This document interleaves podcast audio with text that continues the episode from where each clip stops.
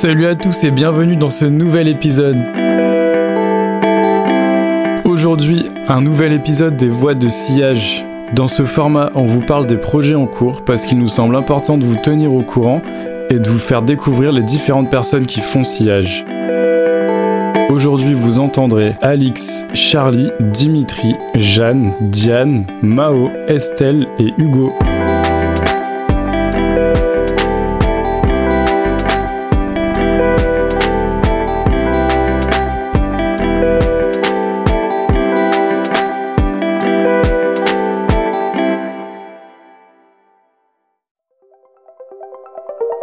Alors en 2022, pour moi, les, gros objectifs de siège, c'est d'un côté arriver à construire une base militante solide, euh, c'est-à-dire des personnes qui sont prêtes à s'engager, qui sont prêtes à donner un petit peu de leur temps parce qu'elles croient au projet siège euh, et qu'elles ont envie de contribuer à ce projet collectif.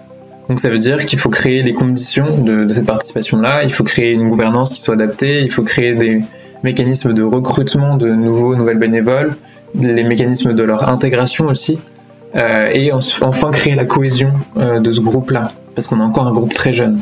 Et pour que les personnes aient envie de s'engager, euh, je, suis, je suis convaincu qu'il faut finalement qu'elles soient amies, ou en tout cas qu'elles aient des liens forts entre elles, pour avoir envie de construire des choses ensemble, d'être en contact de manière permanente ensemble. Et c'est comme ça, pour moi, qu'on fait avancer une, association. Donc ça, pour moi, ça serait vraiment le, plus gros enjeu euh, pour Sillage en 2022. Alors, quels sont les projets pour 2022 Alors, je, pense que déjà 2021 nous a permis de, de, faire nos premières erreurs, de faire nos premiers essais.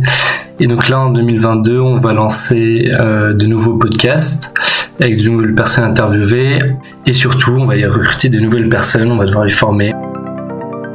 L'idée pour 2022 serait de développer plusieurs antennes locales qui marchent bien pour organiser souvent des visites de ferme et peut-être de se faire mieux connaître du grand public. On s'est fixé l'idée d'organiser environ 3 week-ends par an de cohésion en parallèle de certains week-ends de travail par pôle. Évidemment, faire en sorte que chacun des projets qui sont déjà mis en place puisse, euh, puisse perdurer, se structurer, faire en sorte qu'on accueille plus de bénévoles dans chacun de ces projets.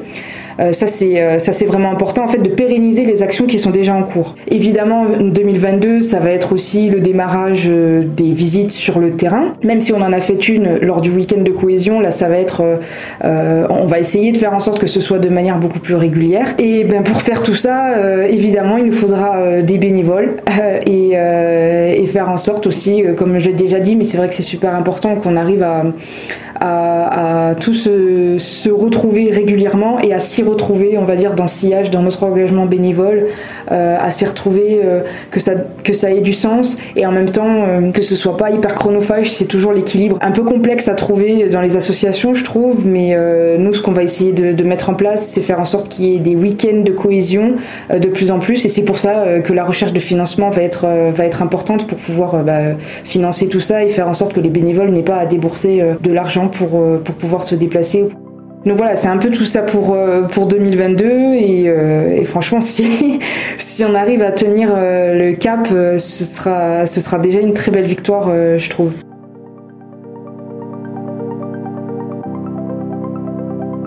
Carrément pour refaire la formation en 2022 même si cela enfin, serait me reformer moi-même et euh, aussi approfondir mes connaissances parce que j'ai bien vu que je maîtrisais euh, pas trop le, sujet ou pas assez. Euh, mais en tout cas, oui, c'est hyper enrichissant.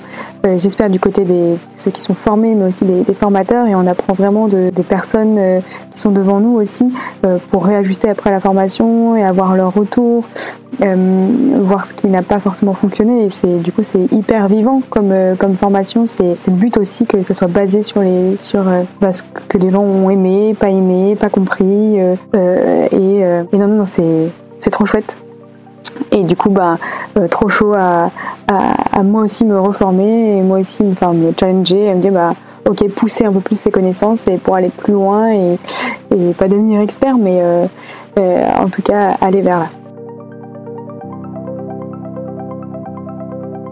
Alors oui, je serais prête à retenter l'aventure évidemment en 2022 tant que c'est compatible avec euh, mon emploi du temps. Mais euh, oui, oui, euh, évidemment, je serai toujours là pour siège.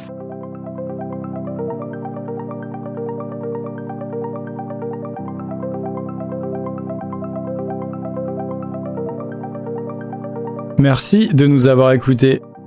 Merci à Charlie, Dimitri, Mao, Jeanne, Diane, Alix de s'être enregistrés. C'était un épisode réalisé par Hugo et monté par Mathieu. Abonnez-vous et partagez cet épisode et surtout n'hésitez pas à nous rejoindre car Sillage recrute. Retrouvez le lien d'inscription dans la description et à très vite dans Agroécologie en mouvement.